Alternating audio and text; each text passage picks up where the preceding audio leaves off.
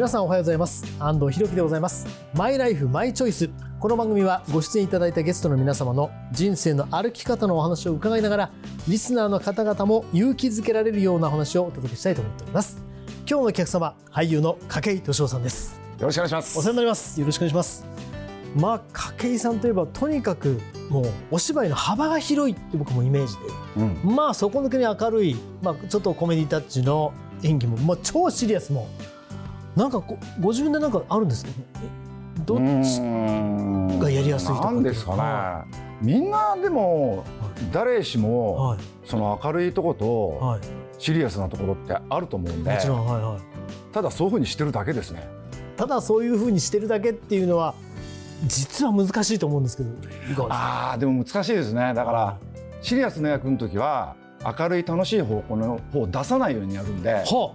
で明るい時はシリアスな方向を出さないようにやるので、はい、そういう意味では難しいですけどもはい。わかりました。そういう筧敏夫さんにお話を伺います。改めてよろしくお願いします。マイライフマイチョイス今回は筧敏夫さんのお話を伺います。公益財団法人日本尊厳死協会プレゼンツマイライフマイチョイス。この番組は公益財団法人日本尊厳死協会の提供でお送りします。すごく素敵な舞台だったわね。主人公の生き方最後が泣けたわ。あなたの人生という舞台。エンディングを楽しく豊かにしましょう。公益財団法人日本尊厳死協会。詳しくはホームページをご覧くださいこの映画ハッピーエンドでよかったわね。主人公の生き方素敵だよね。あなたの人生はあなたが主人公。ハッピーエンドのために公益財団法人日本尊厳死協会。詳しくはホームページをご覧ください。改めて今日のお客様筧敏夫さんです。よろしくお願いいたします。お願いしますさあ筧さんは静岡県の浜松市のご出身ということですけども、はい、どうでしょう？幼少の頃学生時代どういうふうに過ごされてたんですか？幼少の頃はですね、はい、すごく病弱で、はあ、週に1回は風邪ひいて休んでました。あそんなに、まあ、はい、体がまあ弱かったというか。そうですね。もう肉魚一切食べられず、はい。えー、とんかつは衣だけ、はい、寿司を頼んでも、はいシャリだけ。えそれなんかいついつからか多少変わったんですか？まあ中学入ってからですかね、はいはい、バスケット部入って、はい、やっぱ運動するんでお腹もすくし、はい、それでだんだんと食べられるようになったっていう。よくバスケットやりましたね。そのそそうですね、はい、何かきっかけあったんですか？バスケットやるきっかけ、はい、特にないです。わかりました。なんとなく始めて はい、それがきっかけで まあ食べられるようになったっていうことですね。そうですね、はい、あえっ、ー、とそれがまあどういうふうにして今のお仕事につながっていくのかを伺いたいんですけど。はあ、病弱の私がどういうふうにして、はい。はあ、役者の道っていう役者の道はですね、はい、中学2年生の時に同級生に演劇部の部長がいて、その時「ベニスの証人」っていう公演を報道でやったんですよ。それでそれ見て、ああ演劇ってこうなんだと思って、でその後そいつと喋ったら、そいつの兄貴が「東邦学園短大っていう演劇科がある大学に行ってるって言って、でその時初めてあ大学に演劇科なんかあるんだと思って、で非常にアカデミックな感じがしまして、将来進学するんだったらそういうところに行きたいなと思ったのが一番最初ですね。はあ。じゃあそういった、まあ、大学なりに行きたいというところアカデミックにあ憧れてでそこで入ったのが大阪芸大そうですね。あそれでその前に、はい中学の卒業式の時に、はい、えー、担任の先生が、はい、えー、君たち一人一人将来何になりたいか言いなさいみんなの前でって言った時に、うん、あここで役者になるって言ったら、みんなびっくりするだろうなと思って、そこで初めて口にしたんです。はあ。と、はい、なんかね紹介されたのがあるとすると、僕中部地方なんで、当時吉本新喜劇やってたんですよ。はい。あの土曜の昼間とかね、はい、やってて、はい、やっぱ狭間寛平さんとか大スターだったんですよ。うんうん、でそれ見てて吉本っていうのもちょっと頭にあったんですよね。はいはい。はい、えらいそれこそ振れ幅ありますけど、はい、それはそっちに行かなかった理由は何かあるんですか？こっちの俳優俳優というふうになったそれはやっぱり今言いましたけども、はい、大学で演劇科選んだからですね。ああなるほど。そこではのめり込んでいくってことですか？いや演劇に出会って。つまりその大学の授業としては、はい、いわゆるマキシム・ゴーリキーとか、はい、シェイクスピアとかやるんで、はい、すごい真面目なんですよ。はい、それでその1年生の時から2つ上の、はい、劇団新幹線の主催の井上秀則さんと知り合って、仲良くしてもらったんで、はいはい、もうすぐ新幹線の方に、うん、最初はちょっとスタッフで入って、はい、その後すぐ出るようになったんで、はい、もうだから2年になる前からはもう新幹線で活動してましたね、学外で。あじゃあそれが本格的な自分のその出演という意味でのその舞台演じるということの最初そうですか？ですね。でその後は第三舞台え新幹線でまあやった後は第三舞台入りまして、それやっぱりもう舞台が好きというかもうお仕事が好きだからですよね当然それはもうですね、僕ね失礼な話、第三舞台って名前しか知らなかったんですよ。はいはいはい。はい。本当に失礼ですよね。うん、まああまりいないタイプかもしれませんね。はい、当時東京で勢いのあった第三エロチカと第三舞台っていう名前はしてたけど見たことないんですよ。はいはい、でも主催の井上さんが、なんかよく言ってたんでしょうね当時からね。はい、でお前らどうせ東京行く志向があるんだろっつって、はい、だったら第三舞台が今度オーディションあるから、はい、お前とあ渡辺一慶が同期だったんですけど、はいはい。はい、お前と一慶と一緒に受けてこいよっつって言って。その井上さんが新幹線の井上さんが、はいはい、で一期も見たことなかったはずなんですよ。はい、で二人で、はい、おじゃ井上さんが言うんだったらっつって、はいはい、でそのまま応募出して受けに行ったんですよ。はい、それでなんか何百人のオーディションの中から三人まず通って三人？三人通って、はい、で最終的に二次オーディションやって、僕だけになったんです。あじゃあ一慶さんは残念ながらでも、はい、確実に一慶さんの方が面白かったんです。もうだってねあのね最初だから書類選考で何千人っていうとこから何百人に落として、はい、でそれで早稲田の月見でオーディションやるんですよ。はい、で5人ずつこう上がらせて、音楽かけて、で音楽に合わせて踊れ歌え何やってもいいから笑えとかってやるわけですよ。もう一慶さん大爆笑でしたからね、はいはいはい、周り。はい、はい、それでもうねオーディション終わったのね。他のオーディションの参加者から握手求められてました、あ握手してください。あすごかったですよ。今でも覚えてますけど。でも受かったのは？ででも二次オーディションは僕も頑張ったんですよ、はいはい、結構、はい、3人だけで、はい、あと劇団員と一緒にあのフリーエチュードとかやって頑張って笑かしたんですけど、はい、そのオーディション終わった後に、まあみんなで話し合いますよね、僕らいないところで、で小上さんが劇団員に「どっちがいい?」って聞いたら、全員一慶さんって言ってたらしいんですよ。なんでかっていうと俺が入ると劇団が揉めそうだから何 ですかその理由は？当時僕ね、はい、少林寺拳法部だったんですよ大学でね、はいはい、で頭パンチパーマでちょびひやしてて その状態で言ってるんですよ。そのままなんですね？そのままで拳法の。中堅三段のままで、言ってるんですよ、だからみんな一家さんがいいって言ったんだけど、だみんながそう言うんだったらじゃあ家計を選ぼうかなっつって小上さんが僕を選んだらしいです。はあそういうもんなんですね。でもですね。でまあ第三舞台でまあ活躍されて、はい、旗から見てるとどんどんこういわゆるお芝居の道に見入られていったっていうイメージがあるんですけどそういうことでいいいやもうそれは厳しかったですからね第三舞台が。新幹線の時は今でもこの技法だと思いますけれども台本があってまず井上さんがやってみせて、はい、こういうふうにやれっていう、はい、見せるんですよ、ダンスの振り付けみたいに。それでそれをコピーしてだんだんと自分のものにしていくってやり方なんですけど、第三舞台は小上さんがとにかくやってと、はい、僕は交通整理するだけだから君たちがやってくれないと何も進まないから自分で考えて全部自分でやってって言うわけですよ、はい、でもそんなことやったことないんで、うんうん、ストックもないし、はい、しょうがないから新幹線でやったようなことやるじゃないですか、はい、あそれはダメ。新幹線でやったやったんだろ？違うのやってくれって言ってれて、もう手も足も出ないんです出ないですね。はいあうわもう何にもできないんですよ。はいはい、ほんでもうもう期待の若手で入ったのに、はい、もうどん底まで落とされて、はいはいはいだって一人で選ばれたわけですよね最終的に。そうですよ。だから次のお芝居の精鋭としてスタートして、お新幹線から呼ばれてきてるのに、もう出られなかったんですその芝居。え出らえー、出られなかったんですか？出られなかったんですよ。落とされちゃって。裏方ですよ。いきなり。ええー？ひどかったですね。えそれよくでもめげませんでしたね。今の地位に。いやめげないっていうかだって新幹線の時は一応4年までやってね、はい、結構人気あってスターだったんですよこれ、はいはい、大阪で。はい。もう新幹線当時3500人ぐらい入ってたんで、ね、大阪で。すごいあのスターですよ、はい、もう県外東京来たら。スターで何千人から一人選ばれました、はその後に待っていたのがえっ、ー、とどん底。どん底裏方。その後どういう変変遷で。だからそっからですよね、はい、だんだんとその自分で自分の尻叩いてって、はい、いろんな映画見たり、はい、芝居見たり、はい、ダンスやったりとかして、こういろんな動きを吸収したりして、それでそれをその動きを演技に取り入れたりしていって、自分なりの自分なりのやり方を作っていくようになったんですよ。はいはいはいでそうするとやっぱ小上さんにも認められていったっていう感じですか？いやもうねだんだんとですね最初はだから県外じゃないですか。補欠じゃないですか、はい、でそこから1番バッターになって、はい、7番ぐらいかな、はい、7番バッターぐらいになって1番になって、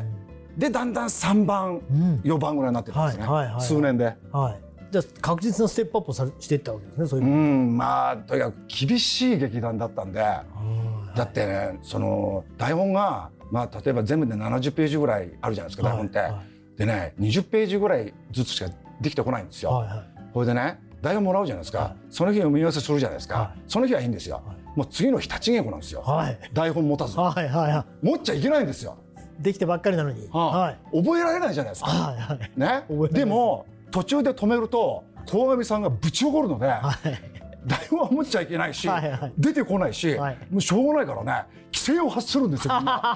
ーとかっつって。はいはいほいでもうとにかく動けっていう時代だったんで、じったんばったんどったんばったんやって、ちょっと待ってくださいね、えーと、なかなか一向に、えー、お芝居が好きなみたいなことにはならないんですけどえなこれ何年ぐらいなんですか？もう僕ら例えばね踊る大捜査線で景井さんをね知ったっていう方もいらっしゃると思うんですけどいやだから状況でそうなってたんですこの話だけで3回分ぐらいになっちゃいますね。はい、えー、すみません。1回分ぐらいにしていただいて、はい、えじゃあテレビとかそれぞれ映画とかの思考よりやっぱ舞台じゃないですかそういういやもう思い。っきり舞台ですよ、はい、つまりねどういうことかっていうとね、はい、だから第三舞台っていう新進気鋭の劇団が鴻、上さんっていう新しい才能によって作られたわけですよ。はい、で要するにねその才能に周りの役者がねついて行かせられたんですよ。うんうんうんうん、強引に引っ張られたんですね。そうなんですよ。はいはい、で第三舞台って役者みんなダンスうまいって思われたんですけど、はい、実はみんな下手くそだったんですよ。うんうん、最初はね。そう最初は下手くそだったんですよ。はい、でもいろんな方法論とかやって最終的にはうまいって見えるようなふうになってるんですよ。うん、でなんて言えばいいんだろうな新しい会社を立ち上げて、はい、社長がとにかく社員を鼓舞して、うん、ああやれこうやれっつってやってって、はい、社員があるっちからついていくようになったんですよ。なるほど、はい、自主的に、そっからですよ。本当の意味でこう軌道に乗ってったのは。でいろんな人がいろんな分野で、はい、映像の分野でも活躍できるようになったのはその引っ張られたってところのそうですね。あの力でっていうことですね。そうですね。だからいまだに演劇やる時の基本的な考えっていうのはあの時の第三舞台の数年間で培ったのが基本になってますもんね今も。それ映像でも見事にそれがまあ昇華していったっていう感じなんですね。映像はまた違うんだよね話がね。演技が。やっぱりカメラの前でやりますし、カットが割れますから、ちょっとまた別仕事なんですけど。その別仕事もでもこなされてるわけじゃないですかいわゆる。まあ今はまあなんとか、はい、はい、その違和感というのはどういうふうに自分で整理したんですか？うんだんだんとだんだんと慣れていったっていう、はいはい、普通に慣れてたっていうことですか？自分ないやあのね、はい映像の演技も、うん、演技って結局発明なんですよ、発明。人それぞれの。はいはい、あのねこれ舞台でもおそらくテレビでも映画でもそうだと思うんですけど、うん、それぞれの人がそれぞれの発明してるんですよ、うん、自分のやり方を。はいはい、僕もねちょっと口で説明するの難しいんですけど舞台をやる時の舞台の箇条書きってあるんですよ、はい、こうしちゃいけないああしちゃいけないっていう箇条書きがいっぱいあってその箇条書きを何とかしてすり抜けるんですよ、はい、こうやって、はい、でその箇条書きがいっぱいある人ほどいい演技に見えるんですよ。だからね、まあ僕一時こんなこと名前出したくないんですけど、はい、憎たらしい先輩なんで、はい、市村正親っているじゃないですか。はいはいはい。憎たらしいって言っちゃった。憎たらしい先輩なんで、はいはいはい、いるんじゃないですか。はい、あの人ね見事なんですよ。見てると。その縫うのあの人ね、はい、もう何百ステージもやってるんで、はい、劇団四季とかで。多分何千かもしれないですね。ものすごいあるんですよ柱が。はいはい、それをねなんとかこうやってやってるんですよ。はいはい、だからいつもあの人言うんですよ。あああのあのこうした方がいいああした方がいいっていうのがあるんだけどね、言わないけどと言うんですよ。まあでも言ってたまるかみたいなとこありますもんね自分で発明するわけですからね。はい、そうでも僕もあるんですよ。はいはい、ほいであのテレビの時も、はい、映画の時も、はい、同じ映像だけどあるんですよ。うんうん、あの例えば端っこだけ言うと映画は背中で映こうバックで映っちゃってもいいけど、はい、テレビはダメとかね、うんうん、カメラに向かっていつも整体しなきゃダメとか、はいはい、なんかあるんですよ、はいはい、いろんな箇条書きが。うんうん、であとは声はなるべくちっちゃくするとかね。あちっちゃくちっちゃくするとかね、はい、相手に聞こえなくていいとかね。ちっちゃいほど音声さんがぐーっと上げるんでなるほどなるほど。だから今日なんか大きな声出してるじゃないですか、はい、もうアウトですよ。アウト。どうですかね音声さん。まあ舞台はね聞こえなかったら意味ないんででかい声出します、はい、だからそれ映像になるとそういうふうにのあれが増えてるわけですね、はい。さあそしてずっと第一線で活躍されているあの景井さんですけど、まあ、この番組は、まあ、いろんな大切な方との別れみたいな話を伺うんですけどもお母様が30の時に亡くなられてるんです、はい、これどういう母親がですね、はい、あのちょっと当時あの山に花を摘みに行くみたいなサークルに入ってて、うんはい、よくなんか何人かのグループで先導者と一緒に行ってたらしいんですよ。はいはい、である時に先導者の人がちょっと目を離した時に、うん。自分の母親がちょっと違うところにちょっと行っちゃったみたいで、そしたらそこに見えてない崖があって、そこから転落して、まああの亡くなったっていう。もちろんですけど驚かれましたよね。そうですね。どのようなまあまあ、喪失感もあったと思うんですけどどのような状態になったんですか？まあやっぱり母親ですからね、やっぱ母親って存在が大きいんで、はいはい、やっぱ大事なこの砦がなくなったみたいな感じはありましたよね。なんか乗り越え方ってのはあった乗り越えたんいやそれはもう時間ですね。もともともう東京に僕は住んでましたんで、ん、あの実家とは離れて暮らしてますし、うんうん、あの時間とともにって感じですかね。おお母様どういうお母様でどのような影響を受けたお母様ですか？影響を受けたっていうかあの、うん、なんか遺伝があったとすると、はい、あのいろんな新しいもの好きで、うん、いろんな習い事とかしてたみたいなんですよ、うん、陶芸とか、はい、まあ、花摘みなんかもそうですけども、うん、で僕もその影響があって小学校の頃からいろんなタイプの塾行ってたんですよ。そろばん書道、えー、絵画とか剣道とか行ったりしたんですよ。はい。はいはいそういう意味ではその掛さんいろんいろんな免許持ってらっしゃいますけどそれもなんかそういったところもあるんですか？興味それもまあそうですねあのまあ普通自動車大型自動二輪、一級小型船舶とか持ってますけど、はい、えー、なんだ一時そのなんかこの免許持ってたらかっこいいなっていうのが自分の流行りでありまして、はい、それでみんな取ったって感じですかね、はい、かっこいいなっていうのが原動力だったんですね。はい、そんな筧さんのなんか例えばこう人生のまあフィナーレに向かってそうですね。場合にそのフィナーレに向かって具体的になんかやりたいことがあるかそれか人生のフィナーレをどういうふうに迎えたいかって具体的にやりたいことっていうのはね、うん、もう何年も前から考えてるんですけど、はい、あれもやりたいこれもやりたいっていうのあるんですけど、はいはい、どれも本当にやりたいのかなって思うところもあって、何でもやりたいんですよ。何でもそれは具体的に言うとそれは遊び的なことなのか仕事ただ遊びじゃ嫌なんですよね、うんうんうん、ただ釣り釣りも好きで、まあ、行ってないんですけど、釣りもやりたいし、ゴルフも下手ですけどやりたいんですけど、ただあの付き合いとか遊びで行くっていうのは嫌なんですよね、うんうん、そこになんか充実感っていうかくくりっていうか枠がないと、だから本当それ仕事だったらいいんですけどね、うんうん、そういうのが。やっぱりあの頑張りたい方なんですね今そうですね。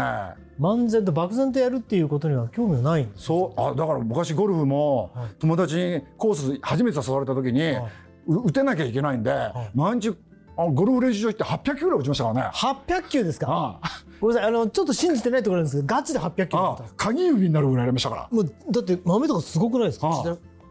ゴルフ練習して。そうかやっぱりそこのやっぱりこう目標具体的な近い目標みたいなに向かって頑張り方なんですね。そうなんですよ。もう800君ももうドライバーで打ちまくって、はい、で現場気づいたんですよ。はい、あ俺パター練習してなかった。全部ドライバーだけですね。そう。ハイレシで最後もう。パターでグリーン乗ってから何回打つかみたいな。何回ぐらいみたいな。もういいでしょってケンデさんに言われちゃって。もう次行きましょうよみたいな。あのー、じゃあそのフィナーレの瞬間のなんかこう思い描く、まあ、理想みたいなのありますか？理想ですか、うん、うんとねあとこういう場だったらいいなっていうのは、はい、あれは海外で仕事できたらいいなと思うんですよね。はいはい、あの別にアメリカじゃなくても東南アジアでも、マレーシアとかフィリピンとかタイでもいいんですけど、はいはいはいそういうところに、まあ、例えば月ごとに行ってるとか、はいはい、今月タイ来月マレーシアとか、うん。はいはい、で空いてる時だけ自宅帰るみたいな、はいはい、他国の人の方がやっぱルールとか考え方も違うので、うんうん、でも意外に人間としては同じだったりするわけですよ。ルールが違うだけで。はい、だからそういう人とこう触れ合うのが楽しいっちゃ楽しいですね。昔なんか中国の画作映画出た時があって、はい、で上海で撮影したんですけどキャストが日本人韓国人とかいろいろいてでスタッフが中国人えー、監督が香港の人、うん、通訳に台湾人とかカナダ人とかいて、もうかなりインターナショナルだったんですよ。それでもうなんかこうある意味な何言ってもいいみたいなのすごい楽しかったんですよね。あの本当に景井さんのお話伺ってるとなんていうのかな破天荒ではなくなんか頑張りたいというなんかこう自分のある意味のポリシーみたいな。でもその通りに生きてこられたのかなと思って多分他とは違うインタビューになったと思います、えー、今日のお客様俳優の筧敏夫さんのマイライフマイチョイスでございました。この後はあなたのマイライフマイチョイス、えー、メールや質問にお答えします。筧さんも最後までお付き合いください、はい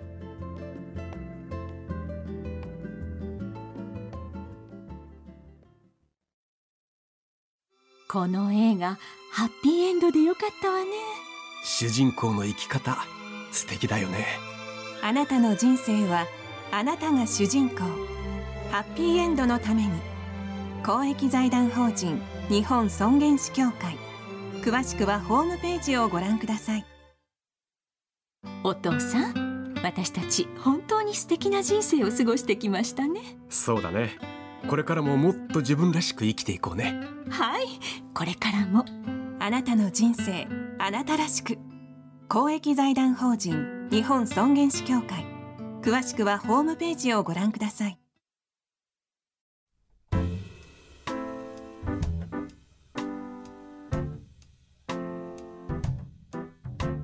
あなたのマイライフマイチョイス。ここからは番組や尊厳死協会に届いたご質問にお答えするコーナーですあなたの疑問質問に答えていただくのは日本医科大学特任教授で日本尊厳死協会専務理事の北村義弘さんです。お願いいたします。おはようございます。よろしくお願いします、はい、86歳の父を看取った娘さんからのメールいただきました。え父とはリビングウィルについて普段から話していました。急変した時も尊厳死を希望していることを医師には伝えました。しかし人工呼吸器はいらないと言われても酸素吸入はいいのか？治療の細かい区分など素人には分かりません。何が延命で何が緩和なのか？私はずっと悩み続けていくことになりそうです。北村先生延命と緩和これはどういうふうに判断したらいいでしょうか？いや大変難しい問題だと思います、はいはい、あのリビングウィルはまあ基本的には、うん延命だけの治療、はい、あるいはそういう何かケアみたいなものはまあいらないと、はい、だけど痛みだとか苦しみといったようなものはこれはしっかりとっていただきたいっていうつまり緩和はしていただきたいが延命はやめてくれというのが、はい。まあ、基本的なリビングウィルの考え方なんですよね。ですね。はい、ですからあのここの娘さんが本当に悩んでおられるように、どの医療行為は緩和で、どの医療行為は延命なのかと言われた時にですねあのやっぱりケースバイケース、違うと思うんですね。お病気によっても違いますしその時のこの場合でいうとお父様のその苦しみの状況によっては全然違うと思うんですよね。ですからまあ答えから言えばやはりあのその時その時医師看護師さんそういった方々としっかりあのコミュニケーションを取っていただくっていうことがまあ大事だとは思うんですよね。であの日頃からですね、はい、そのリビングについてお父様とお話になるっていうそういうあのいい娘さんでいらっしゃいますから、はい。はい、あのぜひあのお二人だけじゃなくてですね、はい、あの時々はその医師あるいはあのかかりつけのお医者さん主治医のお医者さんから、えケアを中心にやってくださるあの、まあ、看護師さんや放射線技師さんや、まあ、そんな方々と、今 ACP アドバンスケアプランニングなんて言いますけれども、こういう治療に関してあのみんなで集まってお話をする時にですね、今後例えばお父様がこういう歩くなり方をするあるいはこういう事態が起こるかもしれないっていうその想定的的な問答をしてですねその時に何が緩和ケアで何がえー、延命治療なのかっていうところをですね予想して準備しておくっていうやっぱり突然言われてもねあの判断ちょっと迷う場合もありますので、はい、まあ、想定問答あるいは今後起こりうるまあ、いろんな物事をですねあの時間のあるうちにあるいは余裕があってみんなで話し合える時に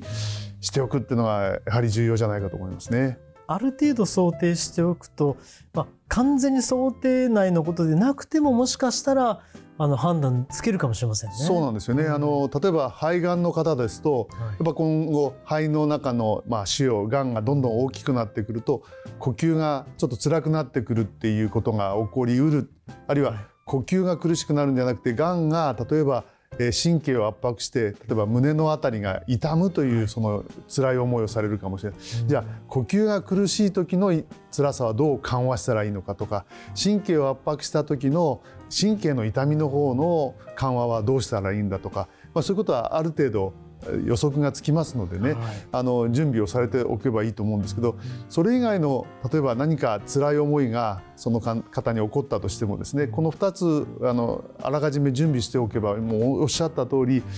その場で判断できるということもありますので、何らか準備されておられたらいいと思いますね。ですからあの先生とお話しするのがまずは一番重要ですけれども意外にあの患者の会あるいは患者友の会みたいなあの同じような苦しみで辛い思いをされている患者さんの情報交換みたいな場あるいは家族の交換の場もございますのでそういうのを利用されたらいいんじゃないかなと思います。できるだけ多くの、まあ、話を聞いていろんな方の意見を取り入れていくっていうのがいいかもしれないですね。そうですねそしてあの準備を万端にしておくっていうのがいいと思いますね。はい、さああなたのマイライフマイチョイスメールや質問をお待ちしております。この番組へのメールは番組のホームページそして日本尊厳死協会のホームページ、それぞれでお待ちしております。今日は日本医科大学特任教授、日本尊厳死協会専務理事の北村義弘さんにお話を伺いました。ありがとうございました。ありがとうございました。お父さん、私たち本当に素敵な人生を過ごしてきましたね。そうだね。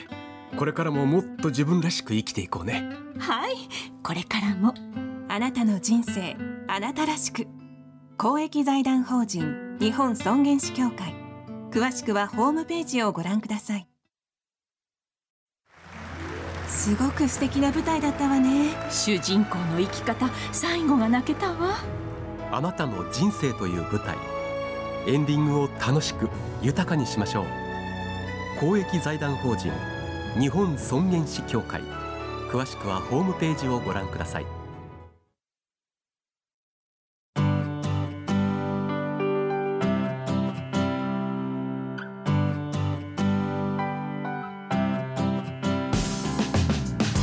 さあ今日はお客様に筧敏夫さんをお迎えしました。改めてこの番組をご出演してのご感想を伺ってよろしいですか？いかがでした？やっぱりその安藤さんの手腕といいますか、はい、人をこれでもかと導き上げる。いやいやいや。話の聞き上手さ加減。とんでもないですね、えー、そしてこの番組の持つ雰囲気、はい。えー、何でも喋れてしまう、はい、そしてまずいところは絶対カットしてくれるであろうなという、その安心感。そうですね、こんなに自由に喋れる番組はなかったですね。非常にありがたいお言葉いただきました。ありがとうございました。えー、改めて筧敏夫さんでした。ありがとうございました。この番組は YouTube でもご覧いただきます。マイライフマイチョイス日本尊厳死協会 TBS で検索してください。お相手は安藤博樹でございました。また来週お会いしましょう。さようなら。